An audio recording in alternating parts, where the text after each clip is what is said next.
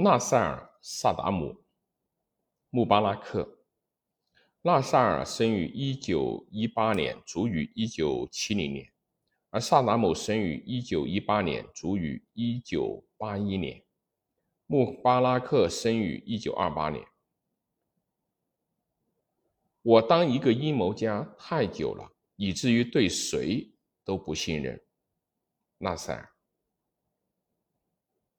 加马尔·阿卜杜尔·纳赛尔是二十世纪中叶最有影响力的中东领导人，中东最强大的国家埃及的领袖，并可能是继萨拉丁之后最受欢迎的阿拉伯领导人。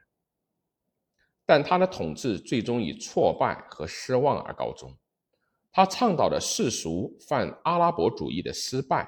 为新的宗教激进主义敞开了大门。然而，对很多阿拉伯人来说，在这将近七二十年中，他就是总统，是领导人。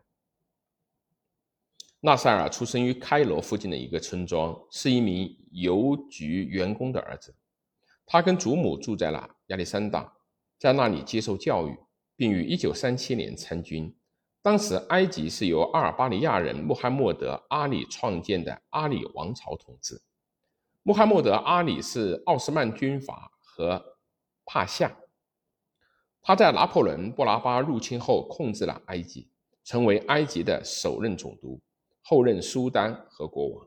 因此，埃及事实上是由奥斯曼、阿尔巴尼亚和埃及的混血精英所统治。即便如此，埃及仍处于英国的控制之下。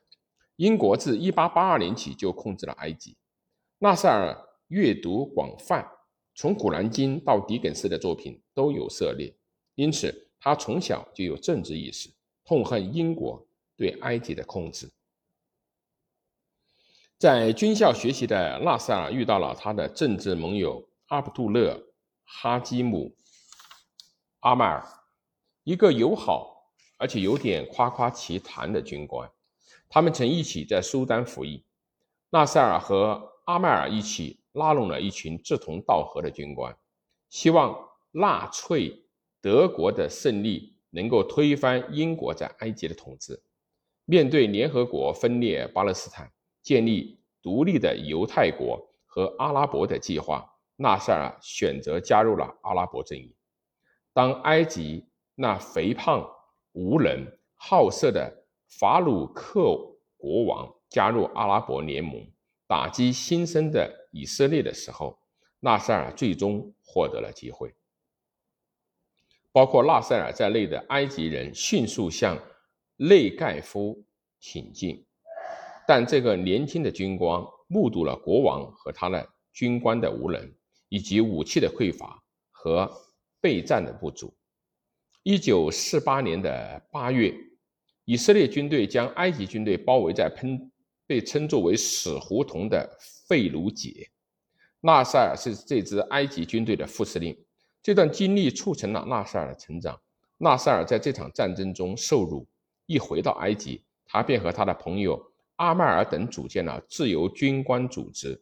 纳赛尔与穆斯林兄弟会进行了协商，但很快得出了结论。他们的纲领与他自己的阿拉伯民族主义的冲突，自由军官组织选择了穆罕默德·纳吉布将军为名誉的负责人。一九五二年的五月，当纳赛尔听说法鲁克国王计划逮捕自由军官组织成员的时候，他发动了一场几乎不流血的政变。允许国王带着最高荣誉从亚历山大乘游艇离开。这些革命者不确定是应该建立一个民主政权还是军政权。由于纳赛尔只是一个中校，所以纳吉布成为了新的埃及共和国的总统。但实权在由纳赛尔任副主席并实际掌控的革命指挥委员会的手中。一九五四年，纳赛尔推动了土地改革，要求已经警觉的英国交出苏伊士运河，这使他与更温和的纳吉布发生了冲突。但纳赛尔出任总理夺取了实权，这坚定了他的信心。纳赛尔激情的、优雅的演讲术早已俘获了埃及民众。十月，纳赛尔在亚历山大对大批的民众发表了讲话。尽管一个年轻的穆斯林兄弟会成员试图暗杀他，但纳赛尔毫不畏惧，勇敢地继续他的讲话。我的同胞，我愿为你们和埃及抛洒热血，我愿为你们而活，为你们的自由和荣誉而死。让他们来杀我吧，只要我能将自豪、荣誉和自由灌输给你们，我便毫不在乎。如果加马尔·阿卜杜尔·纳赛尔死了，你们每个人。都将是加马尔·阿卜杜尔·纳赛尔。加布尔·阿卜杜尔·纳赛尔就在你们当中，从你们中来，他愿为埃及牺牲他的生命。纳赛尔一回到开罗，纳吉布就被罢黜，纳吉尔成为地位巩固的总统，并在未来十五年的动乱岁月中一直在位。他任命自己的密友。阿迈尔为军队总司令，然后宣布解散了穆斯林兄弟会。他逮捕了两万名穆斯林兄弟会的成员，并处决了其领导者及理论家善意德·库特布。从那以后，高大帅气、演讲艺术高超的纳赛尔获得了旺盛的人气。但是，更重要的是，他泛阿拉伯民族主义。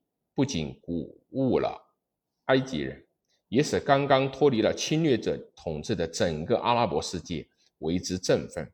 然而，他对埃及这个高效的一党制国家的执政离不开一个渐渐壮大的秘密警察组织和一个腐败的寡头政治的军政府的支持。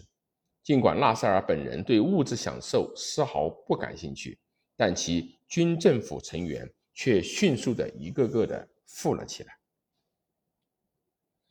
纳赛尔致力于不结盟运动，并渐渐和南斯拉夫的铁托元帅印度的尼赫鲁一样，成为不结盟的领袖。一九五六年，纳赛尔宣布苏伊士运河国有化，这激怒了英国的首相安东尼·艾登。正面临大英帝国衰落的艾登，于是将纳赛尔视为新希特勒。作为回应，英国与法国以及以色列达成秘密协议，意在打击和毁灭纳赛尔。其具体的计划是由以色列入侵西奈，英国、法国再进行干预。以色列在一次空袭行动中成功的夺取了西奈，但英国的干预是一场灾难。并遭到了美国总统艾森豪威尔的谴责，以色列被迫撤军，标志着大英帝国在中东的影响而终结。纳赛尔的声望如日中天，他通过演说和无线电台宣传反帝国主义、反犹太复国主义，承诺阿拉伯人最终将获得荣耀和光辉。他的泛阿拉伯主义思想。使中东地区的阿拉伯人为之振奋，也鼓舞着大多数阿拉伯国家的民族主义军官。约旦、伊拉克、叙利亚、也门，甚至沙特阿拉伯的政权，都因纳赛尔主义的渗透而动摇。一九五八年，伊拉克受其影响的军官发动了政变，并处死了国王费萨尔二世及其家人。并按纳赛尔的模式建立了伊拉克共和国。在约旦，国王侯赛因几乎无法行使权力，因为军队被纳赛尔主义军官把持。沙特阿拉伯王储沙特沙拉沙特阿拉伯国王沙特下令暗杀纳赛尔，但计划败露，他本人被废黜，由其弟弟费萨尔所取代。叙利亚和埃及组建了阿拉伯联合共和国，由纳赛尔任总统。尽管这个共和国很快便瓦解了，纳赛尔飞往莫斯科会见苏联领导人尼赫塔·赫鲁晓夫，引起美国的警觉。在北也门，信奉纳赛尔主义的军官发动了一场政变。纳赛尔派出埃及的军队与沙特支持的当地保皇派进行斗争。在埃及，纳赛尔几乎无所不能，渐渐变得孤独、孤僻，身体状况也越来越差。他开始意识到自己的政权已变得腐败和专制，充满富裕的军队精英和秘密警察。更重要的是，他意识到了陆军元帅阿迈尔这个位高权重的享乐主义的瘾君子，未能够建立一支强大的军队。一九六七年，叙利亚与以色列的冲突对纳赛尔这个最强大的阿拉伯国家的阿拉伯领导人是一次挑战。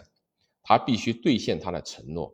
苏联警告以色列计划袭击叙利亚，但事实证明这是一则谣言。纳赛尔大概是希望加剧紧张的局势，不用真正以对抗以色列就彰显埃及的力量。他将联合国维和人员。从西奈驱逐出，并关闭了地朗海峡，信誓旦旦要赢得战争，并屠杀以色列犹太人。同时，他授予阿迈尔将埃及军队部署到西奈备战，而他的军官也获得了叙利亚和约旦军队的指挥权。在最后一刻，他恐慌了，下令阿迈尔停止行动，但局势已经无法挽回。在以色列陷入了一场恐慌状态，并相信第二次大屠杀即将来临。以色列总理列维·艾希科尔犹豫不决，参谋长伊扎克·拉宾将军压力巨大。最后，艾希科尔任命摩西·达扬为国防部长。达扬曾是一名将军，现在是一名政客，以独特的情报才能和标志性的黑色眼罩而闻名。面对即将到来的埃及、叙利亚，约旦的联合攻击，达扬先发制人，在数分钟内清除了埃及空军，击溃了埃及地面部队。叙利亚和约旦军队袭击了以色列，但都被击败。而埃及的在奈塞尔、纳塞尔和阿迈尔的领导下，仍宣称已赢得了胜利。而事实上，纳塞尔不当的边缘政策和其对阿拉伯国家的霸凌，加上阿迈尔的无能，已经导致了比法鲁克国王更惨重的失败。纳赛尔提出了辞职，但开罗大批民众坚决要求求他继续担任总统。然而，他已心力憔悴。一九七零年，纳赛尔死于心肌梗塞，由他的副总统安瓦尔·萨达特继任总统。萨达特也是一个有活力、见解独到的军官。他担心扭转埃及的军事劣势，同时使埃及摆脱苏联的控制。他赶走了苏联军事顾问，并与叙利亚协商，于1973年犹太人的赎罪日袭击以色列。以色列对此次袭击毫无防备，尽管以色列军队最终击退了埃及和叙利亚军队。并成功的渡过了苏伊士运河，攻入了埃及中心地带，但阿拉伯世界的军事自豪感得以重塑。一九七七年，萨达特飞往耶路撒冷，与以色列总理梅纳赫姆·贝金签署了和平条约，以色列归还西奈，换取和平。但萨达特并未改善埃及人民的生活。国内怨声载道，萨达特逐步与西方结盟，也让阿拉伯世界震惊和不满。一九八一年，萨达特在一次阅兵时被暗杀，副总统、空军将军胡斯里·穆巴拉克继任埃及总统。穆巴拉克保守而精明，在接下来的三十年里。他在外交上积极发展与美国的关系，修复缓和与以色列的关系，坚决打击宗教激进主义分子，同时不断的改善与阿拉伯国家联盟成员国的关系。但埃及是一个一党制的国家，有着无孔不入的秘密警察、腐败的军事寡头、选举作弊、媒体受到控制，其他不公平现象也司空见惯。二零一一年，已八十多岁的穆巴拉克正计划由其子继任总统，不料中东地区风云突变，穆巴拉克被迫下台。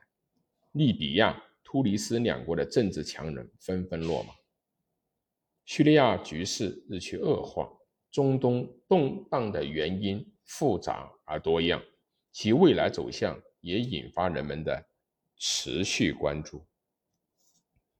所以这一篇文章、这篇传记主要是讲了三个人：纳赛尔、萨达特和穆巴拉克，而不是我前面所提到的萨达姆。